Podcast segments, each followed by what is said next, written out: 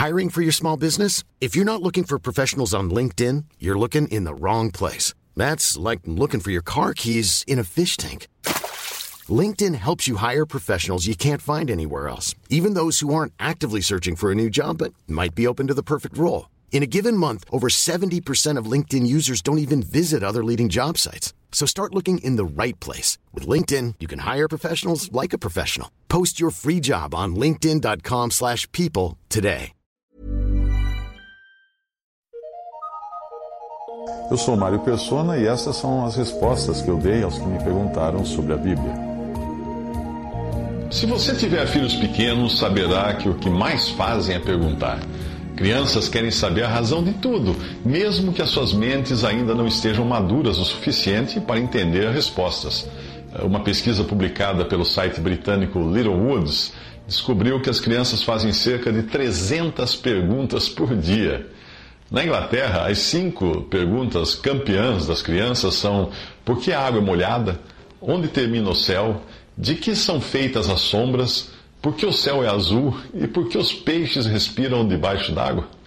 Mas na web você encontra também perguntas curiosas feitas por crianças, como por que caranguejo não tem pálpebras? Por que não consigo lamber meu bumbum? O que acontece se eu jogar um tomate no sol? Antigamente os barcos tinham rodas? Por que os cavalos dormem em pé? Por que não fabricam legumes gostosos? Quando elas perguntam coisas assim, nós achamos até graça delas e nem sempre nos damos ao trabalho de responder porque elas não iriam entender ou então porque, para algumas perguntas, nós mesmos não sabemos as respostas. Eu, por exemplo, não sei por que os cavalos dormem em pé. Agora imagine nossas perguntas como devem soar para Deus.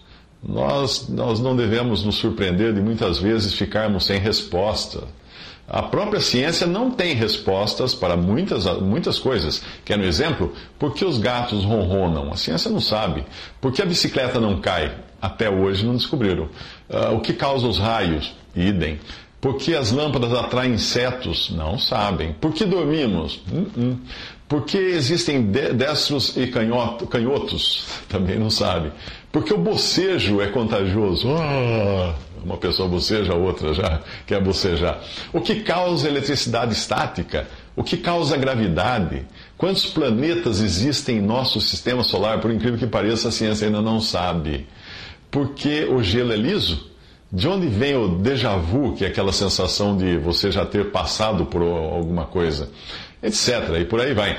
As respostas que existem por aí não são respostas, porque levam a novas perguntas. Você pode explicar que a bicicleta não cai por causa da força centrífuga gerada pelas rodas, mas não saberá explicar que força é essa e por que existe essa força centrífuga.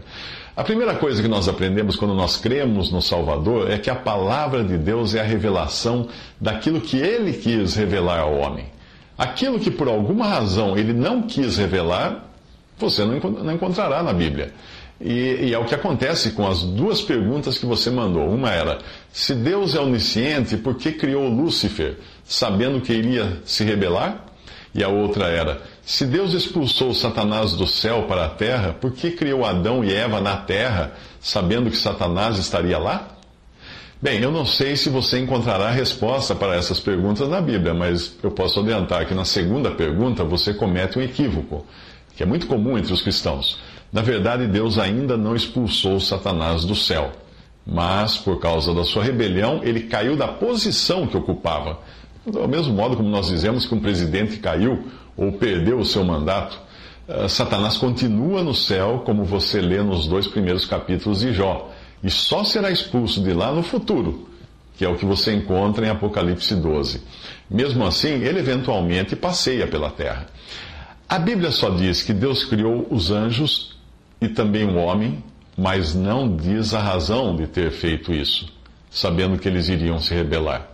Nem mesmo eu posso afirmar que um dia saberemos a razão, pois, como aconteceu com Jó, que no final ficou sem respostas para suas perguntas, nós ficaremos satisfeitos só de conhecer a Deus como Ele é assim como Jó também ficou satisfeito de, de, ter conhecido a Deus no final. Se você ler os últimos capítulos do livro de Jó, verá que o próprio Deus desarma a altivez com que Jó vinha questionando as coisas, fazendo a Deus muitas questões, colocando muitas dúvidas, muitas questões, mas Deus desarma ele perguntando para Jó, fazendo perguntas para Jó que Jó não tinha resposta. No final, Jó testifica: Com ouvidos meus ouvidos ouvi, mas agora te veem os meus olhos. Por isso me abomino e me arrependo no pó e na cinza. Isso está em Jó 42, 6.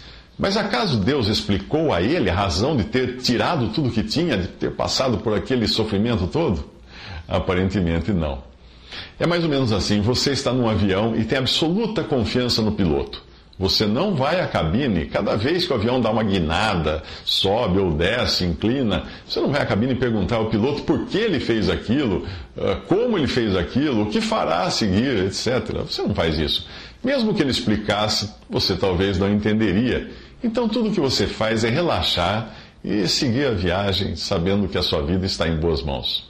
Ao contrário do avião, que nós podemos até imaginar como as coisas serão quando chegarmos ao destino, com Deus nem, nem isso nós conseguimos imaginar. Será tão, mas tão surpreendente o nosso destino, que mesmo Paulo, que viu um pedacinho do céu, ficou sem palavras. Ele escreve: Conheço um homem em Cristo que há 14 anos, se no corpo não sei, se fora do corpo não sei, Deus o sabe, foi arrebatado ao terceiro céu. E sei que o tal homem, se no corpo, se fora do corpo, não sei, Deus o sabe, foi arrebatado ao paraíso e ouviu palavras inefáveis que ao homem não é lícito falar. Isso está em 2 Coríntios 12, versículos 2 ao 4. Mas você deveria se dar por satisfeito por entender já muitas coisas que não entendia antes da sua conversão. E coisas essas que continuam herméticas, totalmente herméticas para os incrédulos. Isto porque, para entender as coisas de Deus, é preciso ter o Espírito de Deus. E para receber o Espírito de Deus, é preciso crer em Jesus como Salvador. O que não acontece se a pessoa não tiver experimentado o novo nascimento.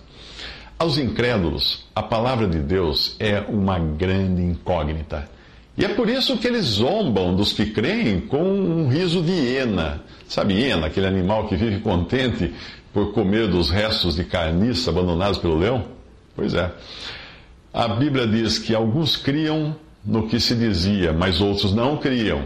E como ficaram entre si discordes, despediram-se, dizendo Paulo esta palavra: Bem falou o Espírito Santo a, vossos, a nossos pais pelo profeta Isaías, dizendo: Vai a esse povo e dize: De ouvido ouvireis, e de maneira nenhuma entendereis. E vendo vereis, e de maneira nenhuma percebereis, porquanto o coração deste povo está endurecido, e com os ouvidos ouviram pesadamente, e fecharam os olhos, para que nunca com os olhos vejam, nem com os ouvidos ouçam, nem do coração entendam, e se convertam, e eu os cure. Isso está em Atos 28, 24 a 27. Uma outra passagem, Paulo escreve: Mas falamos a sabedoria de Deus, oculta em mistério, a qual Deus ordenou antes dos séculos para a nossa glória, a qual nenhum dos príncipes ou homens principais deste mundo conheceu. Porque se a conhecessem, nunca crucificariam ao Senhor da glória. Mas como está escrito, as coisas que o olho não viu e o ouvido não ouviu e não subiram ao coração do homem são as que Deus preparou para os que o amam. Mas Deus não-las revelou pelo seu Espírito, porque o Espírito penetra todas as coisas, ainda até mesmo as profundezas de Deus. Ora, o homem natural, o homem inconverso, não compreende as coisas do Espírito de Deus, porque lhe parecem loucura e não pode entendê-las porque elas se discernem espiritualmente. Isso está em 1 Coríntios 2, de 7 a 14. Uma outra passagem diz assim: O temor do Senhor é o princípio do conhecimento. Os loucos desprezam a sabedoria e a instrução. Provérbios 1, 7. Ó oh, profundidade das riquezas, tanto da sabedoria como da ciência de Deus! Quão insondáveis são os seus juízos e quão inescrutáveis os seus caminhos! Porque quem compreendeu a mente do Senhor? Ou quem foi seu conselheiro? Ou quem lhe deu primeiro a ele, para que lhe seja recompensado? Porque dele e por ele e para ele são todas as coisas. Glória, pois, a ele eternamente. Amém. Romanos 11, 33 a 36.